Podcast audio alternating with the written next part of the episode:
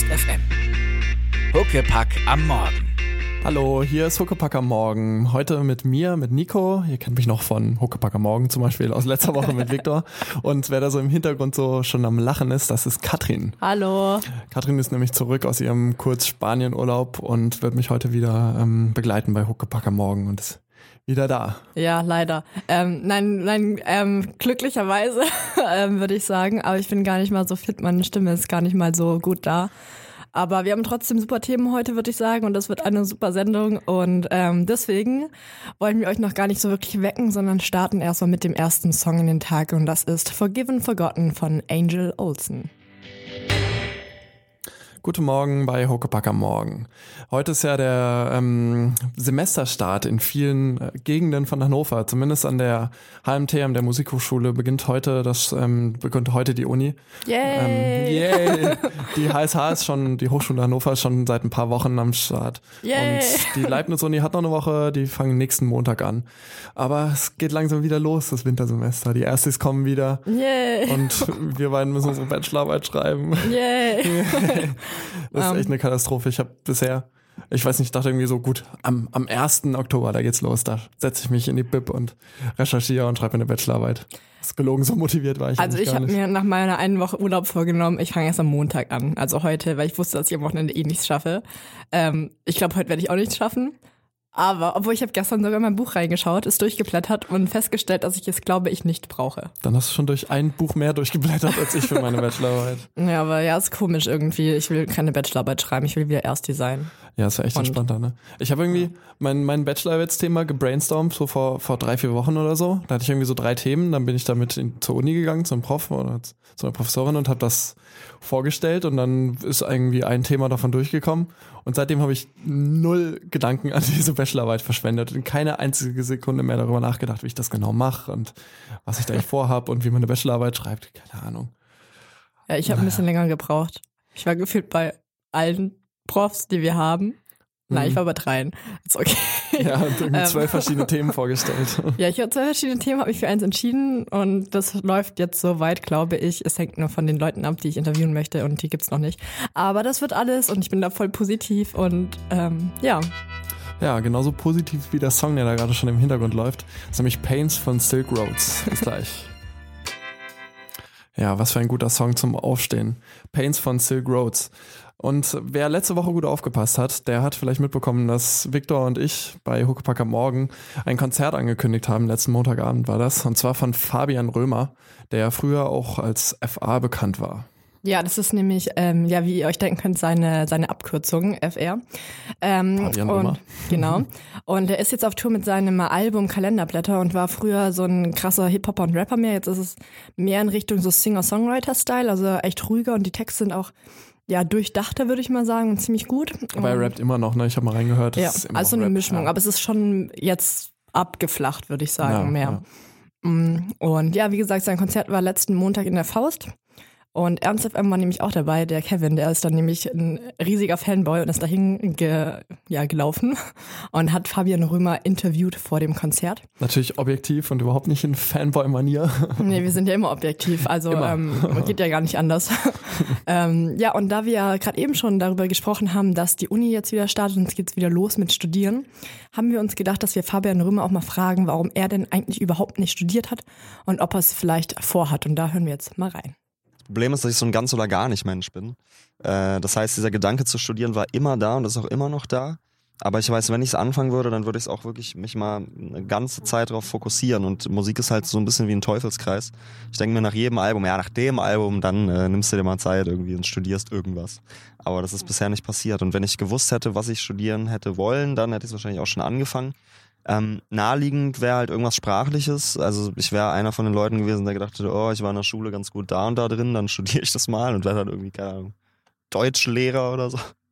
Ähm, oder halt irgendwas mit Medien natürlich, weil ich da natürlich auch schon Connections geknüpft habe. Das wären, glaube ich, so die zwei Stränge, die irgendwie einigermaßen realistisch wären. Ja, und ich würde nur sagen, wir sind ganz froh, dass er doch nicht studiert hat. Ich meine, irgendwas mit Medien macht eh gefühlt jeder, Nico und ich ja auch. Zum Beispiel, ja. Ähm, aber jetzt hat er ja praktisch seinen zweiten Strang, das sprachlich hat er jetzt ja auch super angewendet in seinen Texten. Und ja, da hören wir einfach mal rein in seinen Song Kalenderblätter featuring Motrip. Hier ist Fabian Römer. Willkommen zurück bei Huckepack am Morgen hier mit Nico und Katrin und wir haben super heiße News für euch. Und zwar wird es vielleicht bald ein zweites Hannover geben. Super heiße News. Ja, ich wollte Breaking News eigentlich sagen, aber ich dachte, ich versuche es auf Deutsch. Ähm, ja, es wird vielleicht ein zweites Hannover geben, obwohl wahrscheinlich nicht in dieser Form, wie es Hannover jetzt gibt, sondern nur in verkleinerter Form, nämlich 900 Meter Hannover in China, genauer gesagt in Changde. Das ist eine 6 Millionen Einwohnerstadt in, im Herzen von China. Und die haben nämlich so eine super Verbindung mit Hannover schon, weil sie ähm, vor zehn Jahren so ein, ähm, ja, so ein Wasseraufbereitungsprojekt hatten, weil sie mega Probleme mit ihrem Wasser hatten. Und da sind ganz viele ähm, Ingenieure aus Hannover in die, in die Stadt praktisch gekommen, um da einfach zu helfen. Und deswegen finden sie Hannover super. So eine Partnerstadt, ne? Genau. Und ähm, wollen jetzt praktisch ein Stück Hannover zu sich bringen und so eben so eine 900 Meter breite Passage bauen. Das ist dann die Hannoverstraße, soll als Fußgängerzone angelegt werden und endet dann auch im Hannoverplatz. Dann gibt's einen Schwittersplatz, einen Leibnizplatz und einen Balsenplatz. Also ganz viele schöne Hannover-Berühmtheiten, die da ihren Namen geben dürfen. Und ja, soll alles so schön im, im norddeutschen Stil gebaut werden. Also so schöne Giebelhäuser und alles Mögliche, damit sich zum einen diese ganzen Ingenieure da super wohlfühlen aber damit man halt eben auch neue, neue Geschäftspartner einfach dahin lockt und. Dabei ist Hannover ja gar nicht so der Knaller, was so Architektur Nee. angeht. Ne? Also, ähm, ja, obwohl ich finde es eigentlich ganz süß. Also, also, sie haben halt eben diese Verbindung, deswegen wurde Hannover ausgesucht. Also viele haben sich auch gefragt, warum jetzt nicht irgendwie München oder Berlin oder irgendwas. Obwohl ich auch finde, also ich finde es schwierig, weil ich finde, Hannover ist leichter zu kopieren als Berlin oder München oder so, weil es da halt einfach unterschiedlichere Sachen gibt, vor allem auf so einer kleinen Fläche. Und ja, das Ganze soll 370 Millionen Euro kosten. Schnäppchen. Ähm, ja, kann man sich mal gönnen, würde ich sagen, um so ein Stückchen Heimat, Stück, ja nicht mal Heimat, sondern ein Stückchen Hannover bei sich zu haben, oder? Ja. Sollten wir mal vorbeischauen ne? und schauen, ob man sich da zurechtfindet. Äh, Ich glaube nicht. Aber, ähm, ja, vielleicht sprechen dann ja auch ein bisschen Deutsch. Ja, dann das fühlt man gut. sich. Ist glaube ich schon komisch. Man kommt nach China und spricht Deutsch und läuft durch Hannovers Straßen. Aber warum nicht? Also, Also, mal schauen, vielleicht schaffen wir es ja bald zum Balsenplatz. Und wir machen erstmal weiter und zwar mit Musik und die kommt von Vado und heißt Spun. An diesem Montagmorgen haben wir ein weiteres Follow-up zur letzten Sendung am letzten Montag mit Victor. Und zwar haben wir da gesprochen über die baldige Eröffnung des Haven, das ist ein Coworking und ein Makerspace. Und da war jetzt am letzten Freitag das Richtfest im, im Rohbau und Katrin war dort. ja, also ich war bei der, bei der Aftershow-Party sozusagen. Also Richtfest war, glaube um 14 Uhr bis 17 Uhr konnte man sich alles anschauen. Und abends ab 11 Uhr gab's dann eine fette Rohbau-Party unten in der Tief, also ich glaube, es war die Tiefgarage, man ist auf jeden Fall so eine Rampe runtergegangen. Ähm, ja, war eigentlich von der Idee her ganz gut so. Ähm, ich fand die Musik richtig schlecht. Also weiß ich stehe, also Richtig schlecht. Klar, da Ähm, lief ja kein Ernst FM, ne? Nee, also, also eigentlich mag ich so Elektrotechno und so Zeugs, aber das Problem war, wir haben vorher die ganze Zeit 90s-Scheiße gehört. Ähm, und dann lief da so monotoner Techno. Und das war irgendwann richtig schlimm. So ich bin mir nicht sicher, wer da das Problem hat. also ähm, wir sind halt rein, dachten so, okay, wir probieren es aus und voll cool und ähm, haben getanzt und ähm, dann war es aber irgendwann zu monoton, dass alle gegangen sind. Ich habe dann irgendwie den Absprung nicht gefunden, habe immer mehr Leute getroffen, aber deswegen war die Party noch ganz gut. Aber ich würde mal sagen, also es war keine Studentenparty, so es waren noch kaum Studenten da. Es war ein bisschen schade, obwohl dann so krasse Hipster und Startup-Menschen da rumgelaufen sind. wie man das erwarten würde. Ähm, ja. Aber man- was ist denn eigentlich da? wa- Was wird da gebaut? Ja, da wird so ein, also Edelstahl und die Werke, das ist, also Edelstahl ist ja gerade der größte Coworking in Hannover. Der ist am Co- Schwarzen Coworking Bär. Space, so ein Ding, wo Leute Tische mieten können und dann, dann dort stundenweise irgendwie einfach so jederzeit arbeiten können mit anderen Leuten in Genau, also, Büro, ne? also man kann sich entweder, glaube sogar ein festes Büro mieten da drin oder halt einen Tisch, je nachdem, wie viel man zahlen will. Es geht, glaube ich, schon ab 10 Euro für Studenten los, dann kann man irgendwie fünf Tage im Monat dahin gehen. Mhm. Und die stellen halt alles so an Fax, an Kopierer, Drucker, was man halt so braucht, haben auch einen 3D-Drucker da und halt Getränke und Gefahren. was man halt alles so braucht im Büro. Das, also es ist eigentlich voll schlau, weil das teilt man sich dann halt einfach. Also das muss nicht jeder selbst anschaffen. Und das gibt's jetzt gerade am im Schwarzen Bär sitzen die, äh, das Edelstahl, ähm, ist aber noch relativ klein so und deswegen vergrößern sie sich jetzt und haben sich mit den Werken zusammentun. Das ist so eine offene Werkstatt praktisch, da kann man hinkommen mit seinen kaputten Geräten und die werden da repariert oder hat halt einfach alle Werkzeuge, die man zu Hause nicht hat. Und deswegen bauen sie eben, das ist ähm, Ecke Kopernikusstraße und Weidendamm, bauen sie dieses riesige Gebäude. Da ist halt eben dann dieser Coworking mit drinne, dann wollen sie Workshops und alles Mögliche da durchführen, dann haben sie einen Café da drinne, um irgendwie zu connecten, dann haben sie so eine fette offene Werkstatt, also alles irgendwie in einem Gebäude zusammen und es soll im März fertig sein. Da bin ich noch nicht so sicher, aber Naja, schauen wir mal. Es waren noch keine Fenster drin, hast du vorhin schon erzählt, ne? Nee, es war nur Rohbau und ähm, ja, aber ähm, ich habe immer das Gefühl, wenn der Rohbau steht, dann geht es eigentlich ganz schnell. Ja, ich meine, wenn die, wenn die da einen produktiven Bauherrn haben, dann wird es bestimmt bald fertig sein, schätze ich. Ja, es wird schon. Ja. Und dann gehen wir da alle mal vorbei. Dann gehen wir da alle mal vorbei. Und jetzt hören wir Something Good von All J. Ernst FM. Intelligent und gut aussehend. Damit sind natürlich Katrin und ich gemeint. Ja. Ja, wir haben gerade über den Hafen gesprochen. Ähm, der, der Coworking und Makerspace in Hannover, der seine baldige Eröffnung feiert im März. Und ja, wir bei 1FM sind schon einen Schritt weiter. Wir haben nämlich am, am 24. Oktober unseren ersten Geburtstag. Wir sind nämlich vor einem knappen Jahr auf Sendung gegangen und seitdem senden wir 24-7 und Uhu. machen On-Demand-Sachen und wir sind ganz toll. und ja, deswegen wollen wir das feiern. Und ähm, 24. Oktober haben wir leider nichts gekriegt. Deswegen feiern wir, Achtung, im Kalender notieren, am 6. November ab 23 Uhr im Lux. Eintritt ist 3 Euro und ja, wir erwarten, ihr, wir erwarten eure Anwesenheit. Euch alle. Ganz genau. Also 6. November ab 23 Uhr Lux, 3 Euro Eintritt. Und wir sind schon wieder zurück mit den nächsten super heißen Nachrichten aus Hannover. ähm, ja, super wichtige Nachrichten auf jeden Fall, denn es könnte bald sein, dass eure Straße nicht mehr so heißt, wie sie jetzt gerade heißt. Denn der wissenschaftliche, warte, der Beirat zur wissenschaftlichen Betrachtung namensgebender Persönlichkeiten in Hannover, so heißt er nämlich, Und den muss man zwingend ablesen. das geht nicht anders, ähm, hat nämlich beschlossen oder hat ähm, ja angeboten oder dargelegt, dass man zehn äh, Straßennamen in Hannover ändern sollte, weil die nämlich zurückzuführen sind auf Persönlichkeiten aus der Nazi-Zeit und deswegen nicht mehr, also nicht mehr als Namensgeber zu tragen sind. Ähm, ja, das würde ich mal sagen, stößt auf verschiedene Meinungen, auf jeden Fall in der Bevölkerung. Ja, es gab, gab Anwohnerproteste von Leuten zum Beispiel aus der Julius Brecht oder der Ludwig Otto Franziskus Straße oder dem Franzis Franziusweg, ähm, die gesagt haben, nee, wollen wir nicht, weil das ist unsere Straße und dann fühlen wir uns nicht mehr zu Hause. Und ich muss das jetzt mal bewerten, weil ich finde das echt voll blöd. Also ähm, das ist ja so eine Straße und die hat irgendwie einen Namen und mit diesem Namen ehrt sie irgendeine Person und wenn die Person halt irgendwie Nazi-Vergangenheit hat, dann finde ich, dann muss man nicht so geschichtsversessen sein auf diesen und, und diesen, diesen Namen beibehalten, sondern kann man halt sagen, okay, ist auch echt nur ein Straßenname. Scheiß drauf, wir ändern den jetzt. Die Leute brauchen vielleicht ein paar Wochen, um sich zu umzugewöhnen, aber dann ist das halt so. Und ich weiß nicht, Ja, ich finde es schwierig, weil, ähm, also mir geht es so, ich bin hergekommen und ich habe mich jetzt an die Straßennamen gewöhnt und ich weiß jetzt, wo was ist.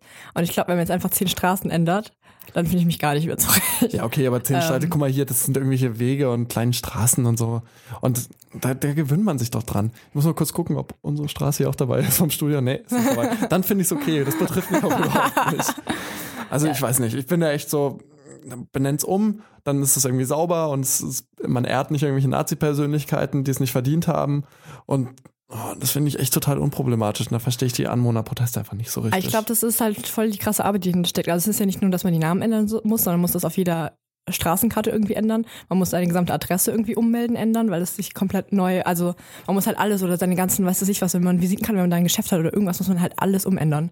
Und das ist dann halt schon so ein Aufwand, den man irgendwie tragen muss, den man vermeiden kann, finde ich. Ja, stimmt. Wahrscheinlich gibt es auch noch ganz viele Faktoren, die ich jetzt nicht, Ja. nicht berücksichtige. Und es sind ja auch nicht wahrscheinlich nicht nur Leute wie ich, die irgendwie jetzt zugezogen sind, jetzt in irgendeiner Straße wohnen und das ist halt die Straße, wo sie wohnen und das ist eigentlich auch, auch egal. Ja. Wenn man da halt irgendwie seit 50 Jahren wohnt, okay, dann hat man vielleicht auch eine andere Verbindung zu. Aber trotzdem, die sollen sich mal nicht so anstellen, finde ich. Ja, ist schwierig. Auf jeden Fall denken die Hannover, zwei Drittel der Hannover denken, dass es, ähm, sich, dass man die Straßen nicht ändern sollte. Das andere Drittel denkt, man soll sie auf jeden Fall ändern und wir werden sehen, was da rauskommt. Ja, dann will ich jetzt aber als Statistik ein bisschen, ein bisschen widersprechen, weil das war eine Umfrage von der Hatz und eine Umfrage von der Hatz auf deren Website ist jetzt nicht so wahnsinnig repräsentativ für Es waren, glaube fast 1000 Teilnehmer immerhin. Ja, okay, aber da muss man ein bisschen vorsichtig sein, was das jetzt für, ob da wirklich die Mehrheitsverhältnisse wiedergespiegelt werden oder ob das nicht einfach da Leute vor allem abgestimmt haben, denen irgendwie das Blut zu kochen anfängt, wenn da Straßennamen umbenannt werden. Ja, und wir bringen jetzt äh, euer Blut auch zum Kochen mit äh, Something Like Happiness von den Maccabees.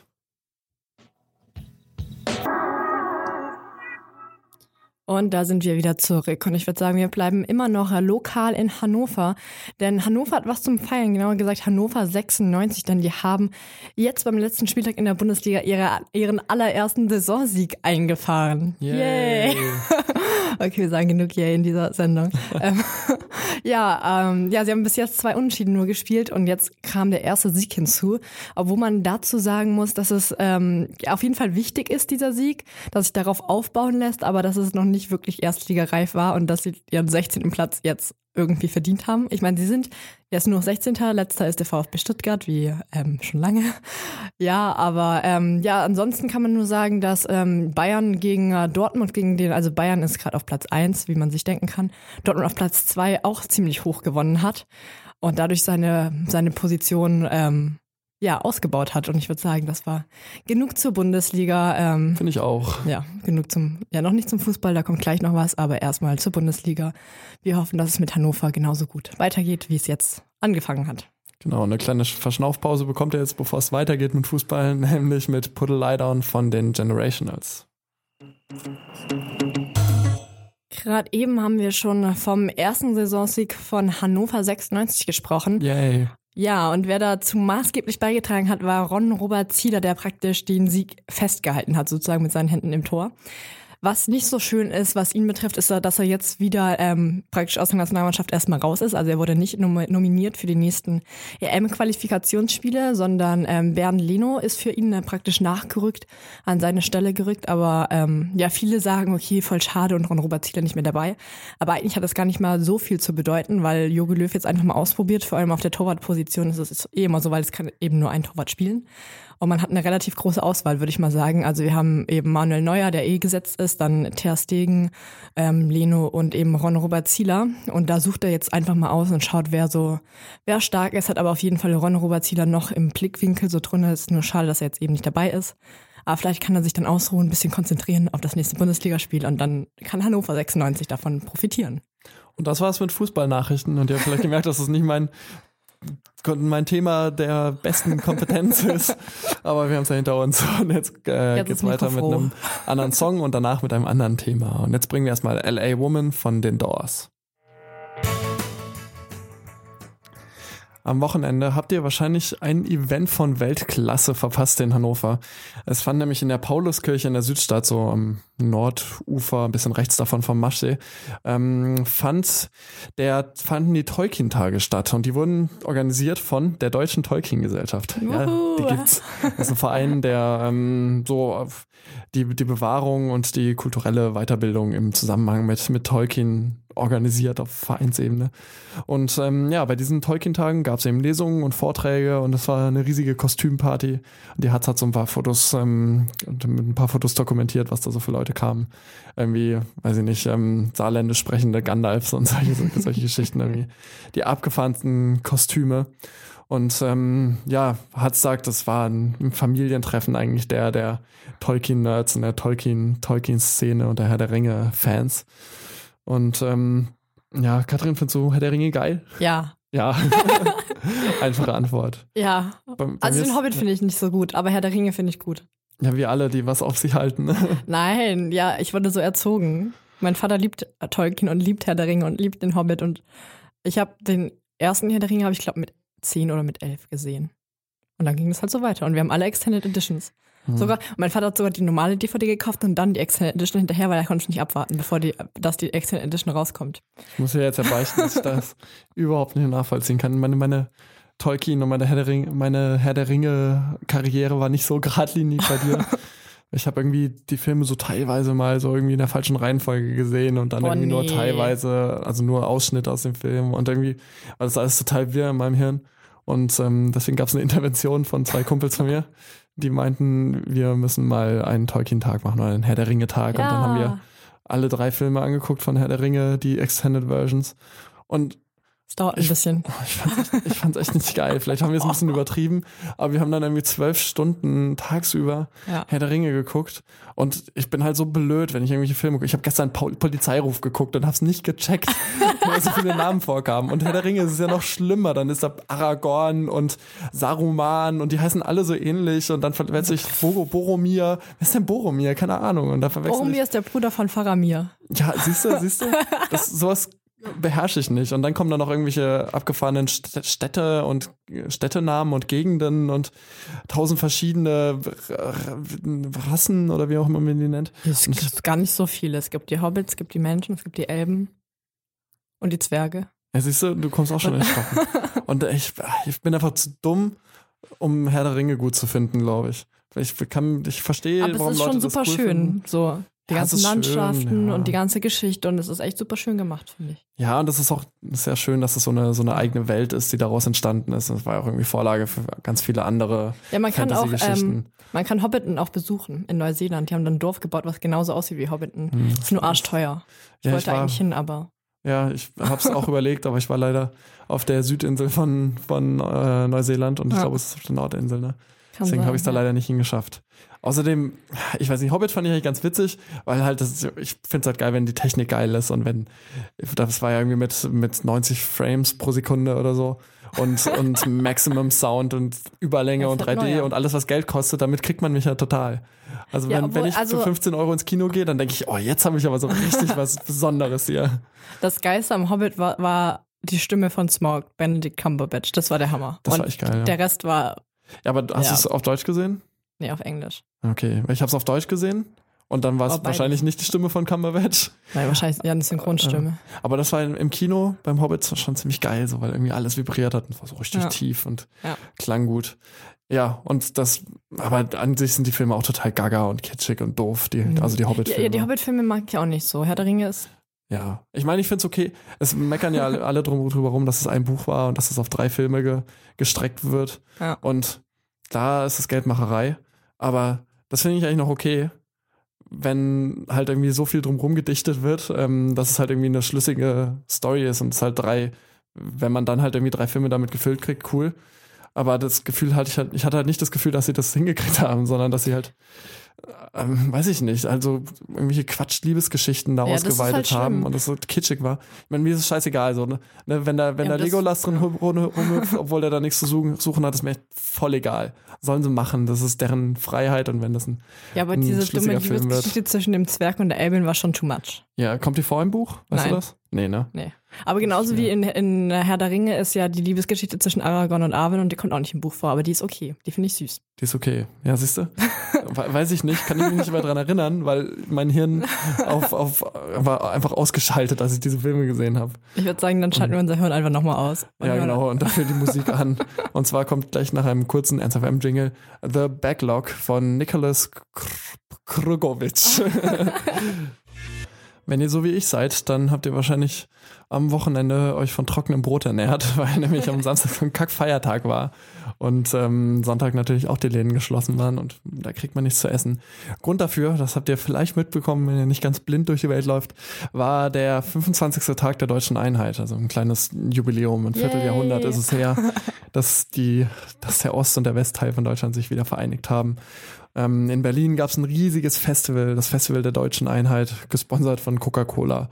ähm, also es war sehr, sehr durchkommerzialisiert und ähm, das ist ja immer so ein, so ein bisschen so ein routiniertes Ding. So einmal im Jahr wird die Einheit gefeiert und äh, Deutschland feiert sich dafür, dass sie das friedlich hingekriegt haben und so. Ja, obwohl ich habe das nie so krass mitbekommen, dass man das so krass feiert.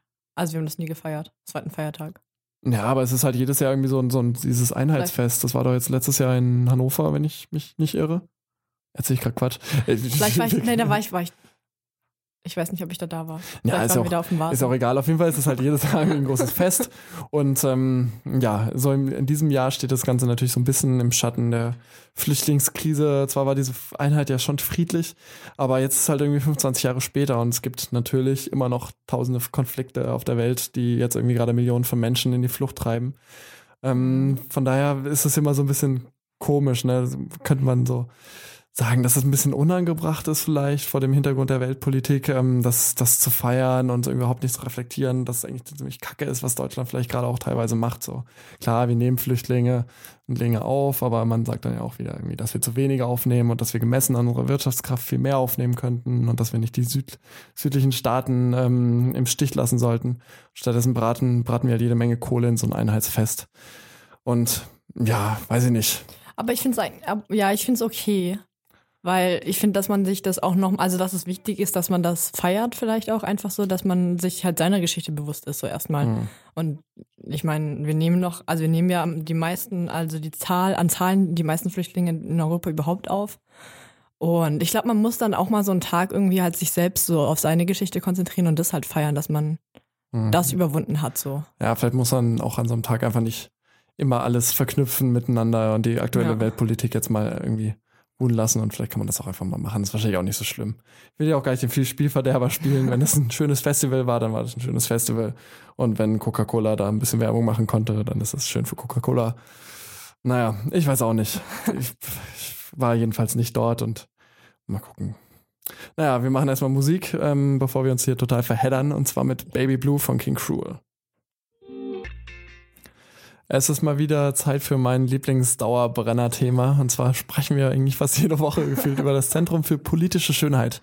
Das ist eine Künstlergruppierung, die durch ähm, irgendwelche ähm, aggressiv, ja, aggressiven äh, Aktionen auf ähm, aktuelle Probleme aufmerksam machen und ähm, versuchen da einzuwirken darauf hin, dass es besser, besser wird.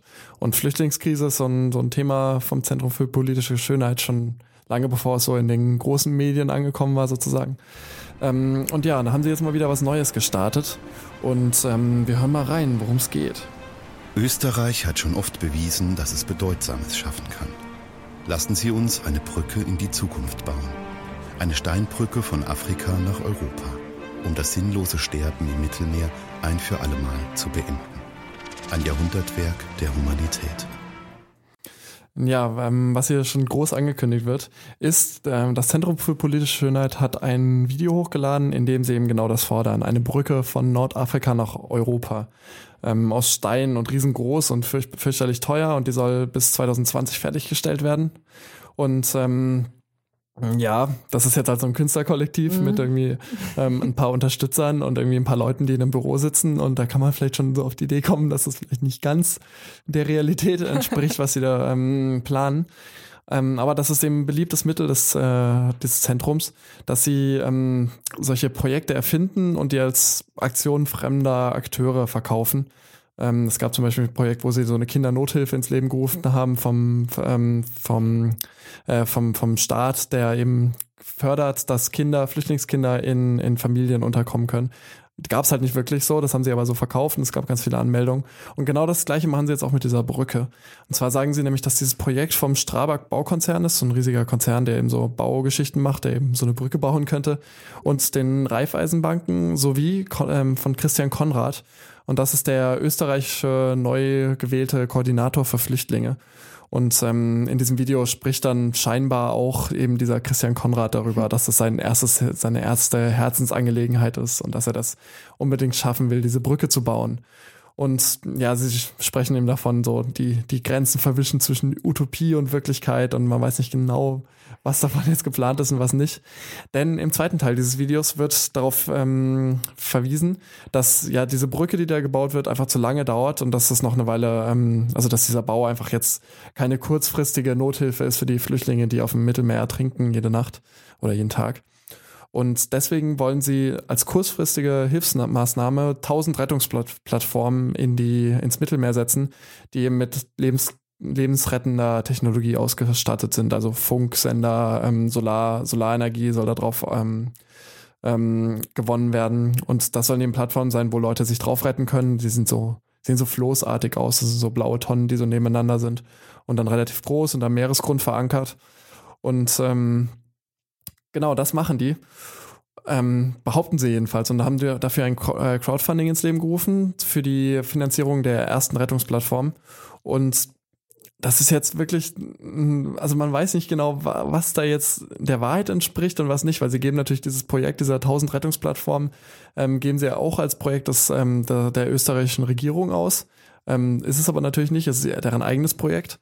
Und ähm, aber diese erste Platt Plattform, die wurde halt anscheinend wohl doch montiert, so weil man hat jetzt gerade heute Morgen, das sind die die neuesten News, hat man wieder Fotos gesehen, wie sie wohl gestern tatsächlich aufs Meer gefahren sind mit dieser Rettungsplattform, sie haben da Fotos von und diese Plattform im, im, im Meer verankert haben am Meeresgrund, an der Stelle, wo das Meer 100 Meter tief ist. Und ja, jetzt, ich, also ich bin mir noch nicht hundertprozentig sicher, was, was jetzt der Realität entspricht, so wie weit sie es treiben wollen, ob sie das wirklich gemacht haben oder ob das alles zusammengefotoshoppt wurde. Immerhin haben sie ja 20.000 Euro dafür eingesammelt. Die wurden tatsächlich bezahlt von Unterstützern. Und das finde ich total spannend, dass jetzt eben diese, die, wirklich diese Linie zwischen Utopie und Wirklichkeit, die sie da, die sie ja schon angemerkt haben, ähm, dass die jetzt total unklar ist. Und die Medien berichten über diese Aktion, aber ich habe das Gefühl, dass alle sehr, sehr vorsichtig sind, weil jetzt nicht genau klar ist, so was, mhm. was für ein Spiel treiben die da gerade. Das ist eben schon so sehr viel, viel Täuschung. Ja, und das finde ich spannend. Und findest du das auch spannend, Katrin? Auf jeden Fall. Damit und, du auch noch was gesagt ähm, haben darfst. Aber ich glaube auch, dass sie sich gar nicht erlauben können, das jetzt nicht zu machen, weil sie eben diese 20.000 Euro jetzt eingesammelt haben und sich die ganzen Unterstützer dann ja richtig verarscht fühlen wenn es jetzt nicht gemacht wird. So, also ich zahle ja kein Geld und dann kommt nichts. Ja, also die, die Crowdfunding-Kampagne ist halt schon so ein bisschen vage formuliert, weil dieses Crowdfunding bei, bei Indiegogo oder wie ja. diese Plattform heißt, ist halt irgendwie für diese Brücke eigentlich, Anschubfinanzierung für diese Brücke. Und da ist ja klar, dass es diese Brücke nicht geben wird. Ähm, und also das ist alles so ein bisschen schwammig. Ich gehe ja. schon davon aus, dass sie diese erste Plattform installiert haben. Aber jetzt muss man halt gucken, ob das Projekt vielleicht tatsächlich irgendwie aufgegriffen wird von einem Akteur, der das wirklich stemmen könnte. Also eben zum Beispiel von Österreich. Ähm, wer weiß, das wäre auf jeden Fall abgefahren, wenn sie das hinkriegen würden, plötzlich ja. wirklich tausend Rettungsplattformen im Meer zu, zu versenken. Aber ich weiß es nicht. Ich, es bleibt auf jeden Fall spannend und ähm, wie ich Huckepack kenne, werden wir da wahrscheinlich noch ein paar Mal drauf hinweisen. Ja, vor allem, wenn Nico dabei ist. vor allem, wenn ich dabei bin. Ja, und ähm, das ist ein Traum, der da gerade versucht wird, in die Wirklichkeit umzusetzen. Und deswegen spielen wir jetzt Dreams von Who Made Who. Das habe ich mir gut überlegt, oder? Ja, super. Viel Spaß. Bis gleich. Ja, willkommen zurück bei Huckepack am Morgen. Ähm, ich muss mal kurz hier was richtigstellen. Mir nämlich äh, zu viel Mist erzählt vor zwei, drei äh, Minuten. Ähm, und zwar war das Einheitsfest nicht in Berlin, sondern in Frankfurt. Ähm, es, gab, es gab auch ein Fest in Berlin so. Das an, war das Coca-Cola-Fest. Ja, es war nicht das Coca-Cola-Fest, aber das wurde halt einfach gefeiert, so auf der, da wo auch die, die Fanmeile ist, so vom Brandenburger Tor. Und das war, war auf jeden Fall größer wahrscheinlich als das, das Einheitsfest in Frankfurt. Ja, weiß ich nicht. Also letztes Jahr war das Einheitsfest ähm, in Hannover und das war schon ziemlich groß. Das habe ich jetzt gerade nochmal nachrecherchiert. Das war Maschsee und das war ein, ein riesiges ja. Ding. Da haben alle Bundesländer haben, haben solche Stände gehabt. Und ah, das war das. Ja, das ja, war da das war ich ja sogar. Ich dachte, da warst du sogar. Hast du mich vorher nicht korrigiert, als ich Mist erzählt habe? Ja, ich dachte, das wäre das Maschsee-Fest gewesen mit irgendwelchen Bundesländerständen. Nee, Maschsee-Fest gibt's auch, aber das ist ja nochmal noch Es war auf jeden Fall am Maschsee und es war ein Fest, also war es für mich das Maschsee-Fest. Ja, dann warst du wahrscheinlich genauso schlecht informiert wie ich. Naja, aber äh, wir haben ja noch andere Themen äh, abseits der, Poli ja. der, der Einheit. Wir haben ja gerade über das ähm, Zentrum für politische Schönheit gesprochen und jetzt geht's weiter mit politischer Hässlichkeit. Yeah, Nämlich mit ähm, der Pegida-Bewegung, genauer mit dem Chef der Pegida-Bewegung, nämlich Lutz Bachmann. Der wurde jetzt von, also das ist der Chef von Pegida in, Leipzig, äh, in, in Sachsen und der wurde von der Staatsanwaltschaft wegen Volksverhetzung angeklagt, weil er auf Facebook ähm, Asylbewerber aus, als Gelumpe und Viehzeug bezeichnet hat. Und das ist ähm, wohl im justiziablen Bereich. Ähm, es gibt noch eine weitere Anzeige gegen ihn aus der Zivilbevölkerung wegen Volksverhetzung. Und ähm, da ist der Grund, dass er Asylbewerber pauschal als Verbrecher bezeichnet hat. Und ähm, ja, über die, die Anklage der Staatsanwaltschaft oder über deren Zulassung entscheidet jetzt das Schöffengericht des Amtsgerichts Dresden. Und dann wird ein Verhandlungstermin festgelegt. Das heißt, ähm, es könnte gut sein, dass Herr Bachmann da Probleme bekommt mit, mit der Justiz aufgrund seiner, seiner, seiner Äußerungen über Flüchtlinge. Und ohne da jetzt zu werten zu sein, aber ich glaube, das ist ganz okay, ne? Ja, kann man auf jeden Fall machen. Und für alle, die sich da noch ein bisschen weiter informieren wollen, können mal nämlich bei N2M vorbeischauen. Auf unserer Reportage, die Laurenz hat die gemacht im Januar. Genau. Ähm, über Hagida, also über ähm, die ganze Bewegung in Hannover und was da so alles abgegangen ist. Genau, schaut ihr einfach mal vorbei auf www.ernst.fm und gebt ins Suchfeld Hagida ein und dann solltet ihr es sofort finden. Ist ein gutes Ding, kann ich nur empfehlen. Und während ihr das macht, ähm, spielen wir hier Stronger von Kanye West. Und wir bleiben beim Thema der Justiz, mit dem wir gerade eben ja schon angefangen haben. Ähm, ja, denn äh, ich bin ja am Mittwoch aus Spanien wiedergekommen, bin in Hannover am Kropke angekommen und da gibt's ja diese fetten Anzeigetafeln, habe da drauf geschaut und da war die fette, die, die Titelmeldung praktisch, dass äh, Springer zu 635.000 Euro Schmerzensgeld verurteilt wurde, was sie an Jörg Kachelmann zahlen sollen. Was steckt denn da dahinter, Nico? Ja, Jörg Kachemann, habt ihr vielleicht noch in Erinnerung, war, war er Wettermat boah, Wettermoderator bei der ARD. Und ähm, bei dem sind einige Liebschaften in zahlreichen Städten bekannt worden, die er so parallel laufen hatte. Und es gab Vergewaltigungsvorwürfe gegen ihn. Und da ist natürlich die Springerpresse, also vor allem die Bild, voll drauf angesprungen und hat ähm, ziemlich übel über ihn, über ihn berichtet und hat eben vor, vor einer Verurteilung schon ihn vorverurteilt sozusagen und hat ihm, hat ziemlich auf ihm rumgehackt und zu dem Zeitpunkt war halt überhaupt nicht klar, ob diese Vorwürfe richtig waren oder ob das, ähm, ob die, ob das Vorwürfe waren, die halt irgendwie aus anderen Beweggründen gestellt wurden von, von diesen Frauen, die, die wohl angeblich ähm, vergewaltigt wurden von ihm. Und ähm, ja, ungeachtet dessen, ob das jetzt wahr ist oder nicht, hat ähm, diese, diese ganze diese ganze Geschichte sein Leben, seinen Job, seinen sozialen Status ziemlich beeinträchtigt und eigentlich seine Existenz mehr oder weniger zerstört. Und ähm, dann wurde er aber freigesprochen vom Gericht. Mhm. Und das ist natürlich ungünstig, weil ähm, wenn du freigesprochen wirst, aber dein Leben irgendwie trotzdem hinüber ist, weil ähm, die Bild eine Kampagne über dich gemacht hat, ähm, dann kann man schon mal angepisst sein. Und ja. deswegen hat er einen Rechtsstreit begonnen mit Springer, also gegen Springer, und zwar wegen Verleumdung. Ähm, sie hätten ihm eben diese Hetzkampagne aufgedrückt, ähm, die er gar nicht verdient hätte, weil er eben, ähm, weil er freigesprochen wurde. Ja, ähm, ich will das jetzt gar nicht groß werten, aber ähm, jetzt hat er eine Entschädigung bekommen über 635.000 Euro, die der Bild bestimmt auch mal ganz gut tut, weil das jetzt nicht so eine bilduntypische Geschichte ist, ähm, ja. was sie da für eine Kampagne gefahren haben. Und ähm, ja, nach wie vor, Freispruch heißt nicht, dass er es nicht getan hat. Aber man, also im Zweifel für den Angeklagten, ne, man kann, man kann nicht behaupten, dass es war, wenn es nicht, nicht nachgewiesen werden kann. Eben. Ähm, abgesehen davon habe ich den ähm, bei, bei Twitter immer mal wieder ein bisschen mitverfolgt und äh, das ist an sich echt ein ganz unterhaltsamer Typ, so, weil er ist halt irgendwie der Vollwetter-Nerd. Er hat auch seine eigene kleine Wetter, Wetterfirma oder seine Meteorologenfirma gehabt. Ähm, und hat ihm dann nach dieser ganzen Geschichte, nachdem er eben entlassen wurde und kein Wettermoderator mehr war, hat er bei, bei YouTube irgendwelche Videos hochgeladen und hat somit hat irgendwelche Wetterphänomene erklärt und so meteorologische Irrglauben ähm, damit aufgeräumt.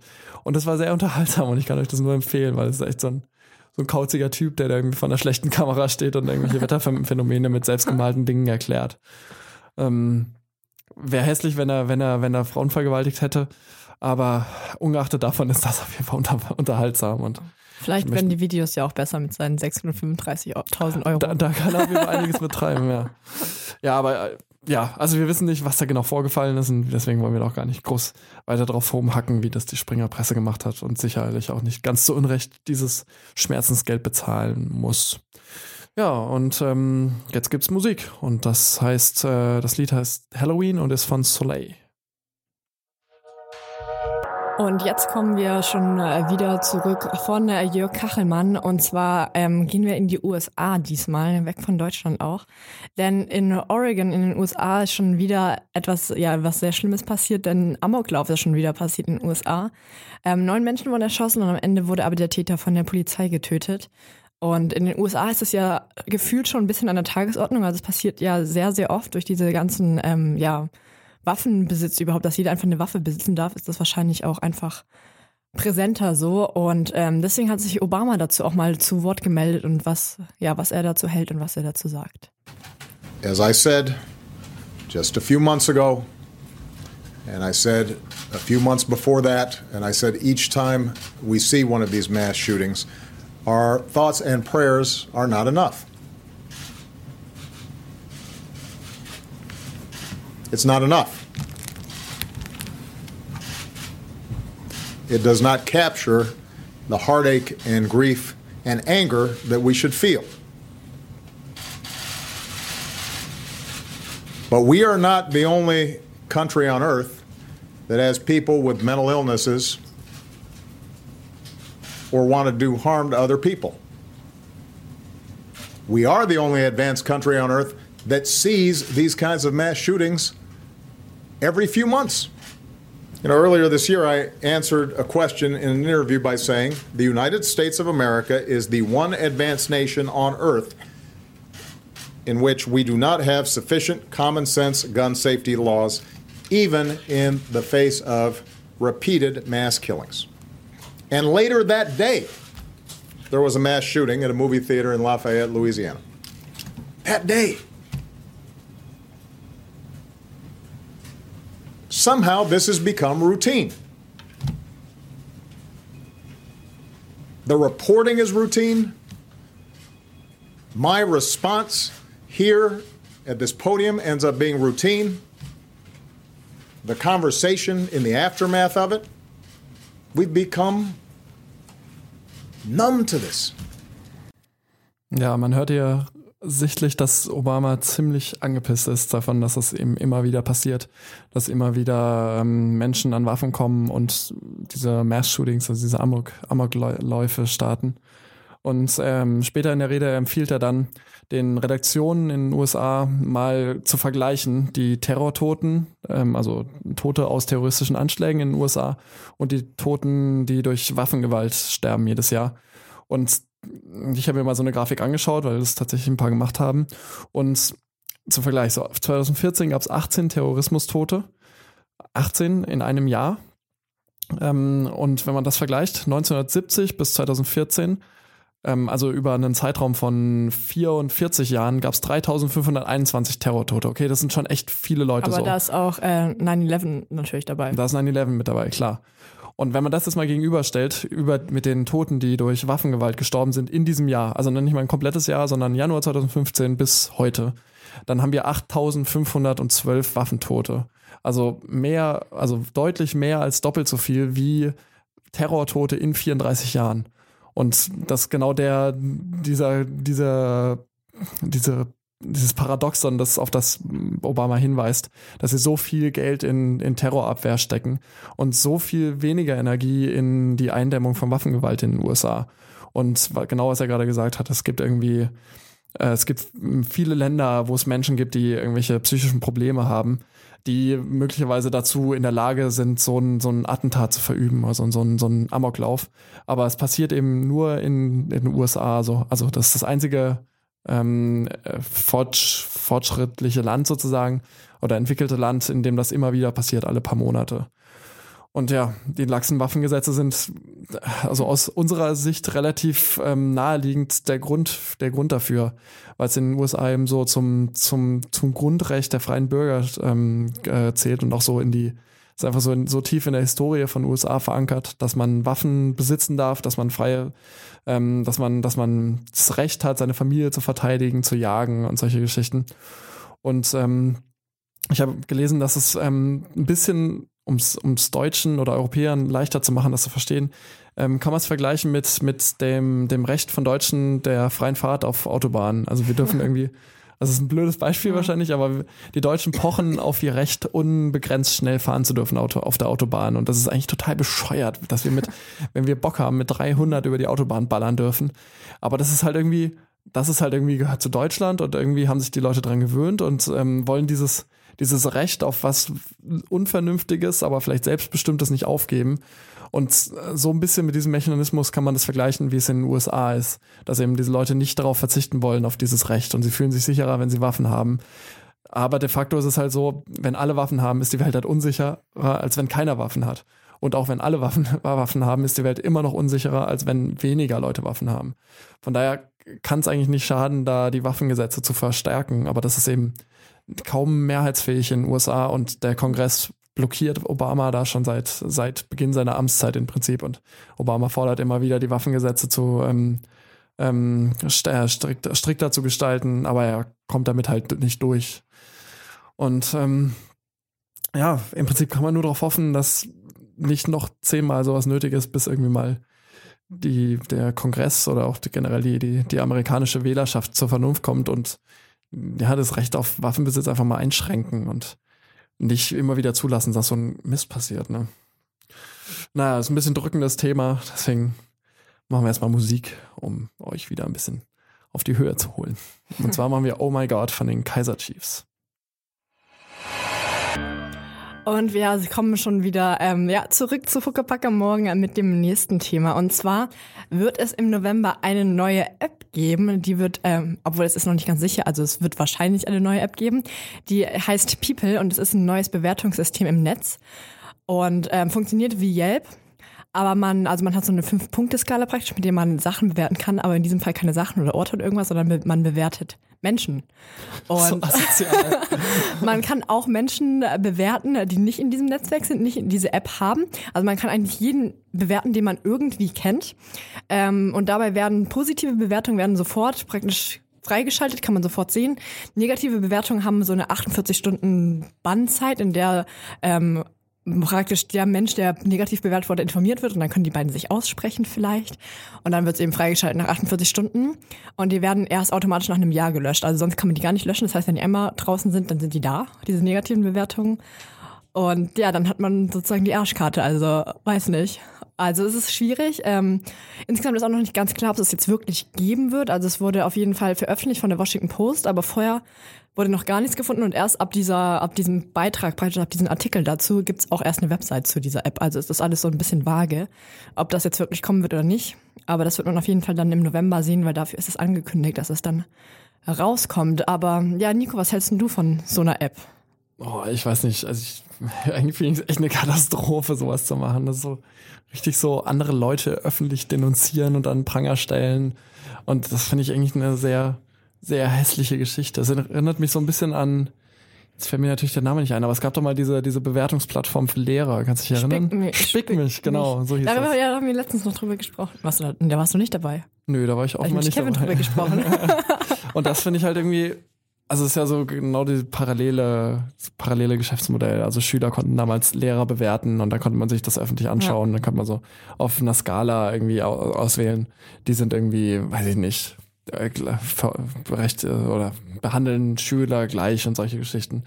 Und da gab es schon berechtigterweise, wie ich finde, ähm, Proteste von den Lehrern, weil sowas gehört halt dann vielleicht irgendwie im Fall von Lehrern, vielleicht irgendwie ein Evalu Evaluationsbogen oder so, der halt irgendwie dann an die Schulleitung geht, damit man irgendwie gucken kann, ob die, ob die Lehrer sich benehmen im Unterricht. Aber nicht auf irgendeiner Website, wo irgendwelche 14-Jährigen dann irgendwelche anderen Leute bewerten. Und genau das gleiche Gefühl habe ich eigentlich auch mit People. Das ist echt so ein, das ist ein richtig asoziales Denunzianten. Ich glaube, es ist halt auch echt schwierig, weil man dann irgendwie schnell, weiß nicht, seinen Ex-Freund da bewertet, mega scheiße bewertet, weil man sich gerade getrennt hat, whatever, und dann in diesen 48 Stunden sich natürlich auch nicht versöhnt. Und es dann einfach ein Jahr lang da drunter steht und nicht gelöscht werden kann. Und das, in diesem Jahr kann halt auch viel passieren. Und das ist, ich glaube, sowas, was man aus dem Affekt einfach schnell macht und dann am Ende halt sowieso nur bereut. Ja, und das ist ja total absehbar, was da kommen wird. So, das Internet ist ja jetzt schon bekannt dafür, dass es Hate Speech, was jetzt so der, der Begriff ist, der Ja. gerade durch die Medien geht, hervorbringt. Also Leute, die halt irgendwie öffentlich mm, Leute mobben und bedrohen und so. Und das ist halt irgendwie total das Einfallstor für. Und ich kann verstehen, dass die Macher das machen, weil das funktionieren wird und weil es irgendwie eine riesen mm, Medienaufmerksamkeit rund um den Staat geben wird und so. Und sicher wird es auch irgendwie vielleicht monetarisierbar und ein lukratives Geschäft für die. Aber das macht es irgendwie moralisch nicht besser, finde ich. Mhm. Also ich finde es eigentlich ziemlich asozial. Ja, ist echt, ist schwierig. Aber ich würde sagen, man kann immer noch darauf hoffen, dass es vielleicht doch nur eine Ente ist und gar nicht, gar nicht wahr wird. Und das werden wir im November erst erfahren. Genau, dann wäre unsere Aufmerk äh, unsere, unser Ärger ja unbegründet gewesen. Das war Lass gehen von Chefcat. Und wenn ihr ein Interview dann, äh, von diesem Herren hören wollt, dann geht mal auf unsere Website, benutzt unter www.ernstfm die Suchfunktion, sucht nach Chefcat und hört euch das Interview an, das Felix mit ihm geführt hat neulich. Ja, und wir machen jetzt weiter. Für alle, die äh, letzte Woche Rautometer gehört haben oder aktiv auf Twitter sind oder ähm, sich für den, den Weltall, das Weltall ähm, interessieren, die wissen schon, was jetzt kommt. Und zwar wurde Wasser auf dem Mars gefunden. Also nicht wirklich Wasser, ähm, sondern Beweise für Wasser, für flüssiges Wasser, ähm, was bekannterweise, bekanntermaßen eine Grundvoraussetzung für Leben ist. Und ja, wurde jetzt entdeckt. Also so ähm, amerikanische Forscher haben festgestellt, ähm, dass die, die Raumsonde da so, ähm, ja, so Messdaten gebracht hat, die zeigt, dass sich so wellenförmig oder so, so Wasserformen von flüssigem Wasser praktisch gefunden worden, also praktisch ein Beweis dafür, dass es mal flüssiges Wasser auf dem Mars gegeben hat. Und da wurden eben starke Furchen gefunden, die auch auf diversen Aufnahmen der Marsoberfläche zu erkennen sind und eben möglicherweise durch Salzwasser hervorgerufen sind. Und dazu ist nämlich jetzt die Überlegung, dass ähm, es vielleicht Wasser gibt, ähm, das auch flüssig gewesen ist auf dem Mars, weil es so salzhaltig ist, dass es schon bei diesen minus 20 Grad, die ich glaube auf dem Mars vorherrschen können, ähm, flüssig ist, dass es durch diesen großen Salzgehalt einfach dieser Gefrierpunkt runtergesetzt wurde. Und ja, ist auf jeden Fall ziemlich spannend, weil das jetzt wieder dieser erste Schritt in die Richtung ist, dass es vielleicht doch Marsmenschen gibt. naja, fast jeden, jedenfalls. Ich glaube, den, den Beweis bleiben wir noch eine Weile schuldig.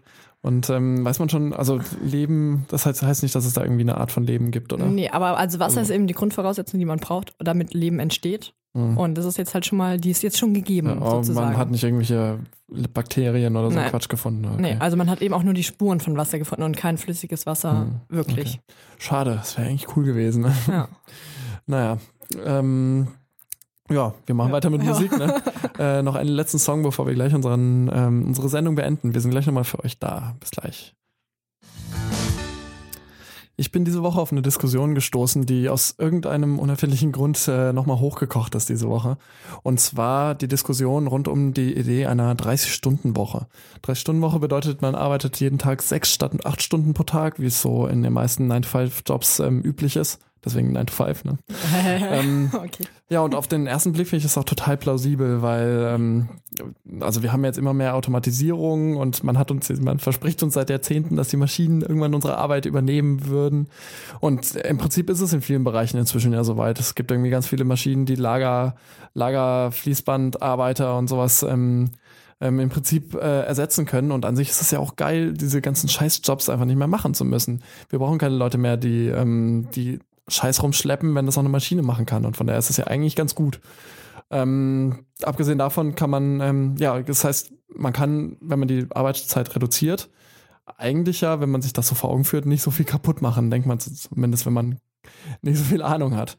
Ähm, außerdem kann man theoretisch ja auch, wenn man, wenn man auf 30 Stunden reduziert, die Arbeitslosigkeit reduzieren, weil man die Arbeit auf mehrere Schultern verteilen kann. Ähm, auch die Psychologie legt nahe, dass das total gut ist für die Menschen, weil wenn sie weniger arbeiten, sind sie ausgeglichener und zufriedener, können deswegen produktiver arbeiten und ähm, vielleicht sogar in der weniger ähm, langen Arbeitszeit, also sechs Stunden am Tag, konzentrierter arbeiten als in acht Stunden und dementsprechend praktisch keine, keine Produktivitätseinbußen haben. Das heißt, sie machen genauso viel in der gleichen Zeit, weil sie eben mehr Zeit haben für Freizeit und für, für Erholung. Und ähm, ja, es gibt in, in Göteborg, in Schweden, gibt es tatsächlich einen Modellversuch, wo die 60 Angestellten der Stadt ähm, tatsächlich nur noch sechs Stunden pro Tag arbeiten müssen. Und ähm, ja, die Ergebnisse werden mit Spannung erwartet. Und es wäre eigentlich ziemlich abgefahren, wenn sich das durchsetzt, weil ich kann mir das eigentlich sehr gut vorstellen. Also ich finde das super. Ja. Um 15 Uhr Feierabend. Eben, und deswegen machen wir jetzt, glaube ich, auch einfach Feierabend. Das ist 11 ja. Uhr. Wer braucht da noch arbeiten? Ist ja nicht so, dass wir heute noch irgendwie Bachelorarbeiten oder sowas vorbereiten müssten. Und deswegen verabschieden wir uns, würde ich sagen. Bis zum nächsten Mal und noch einen schönen Tag. Ja, und schaltet auch nächste Woche wieder ein, um 9 Uhr, wenn es heißt Huckepack am Morgen. Tschüss. Ernst FM. Laut, leise, läuft.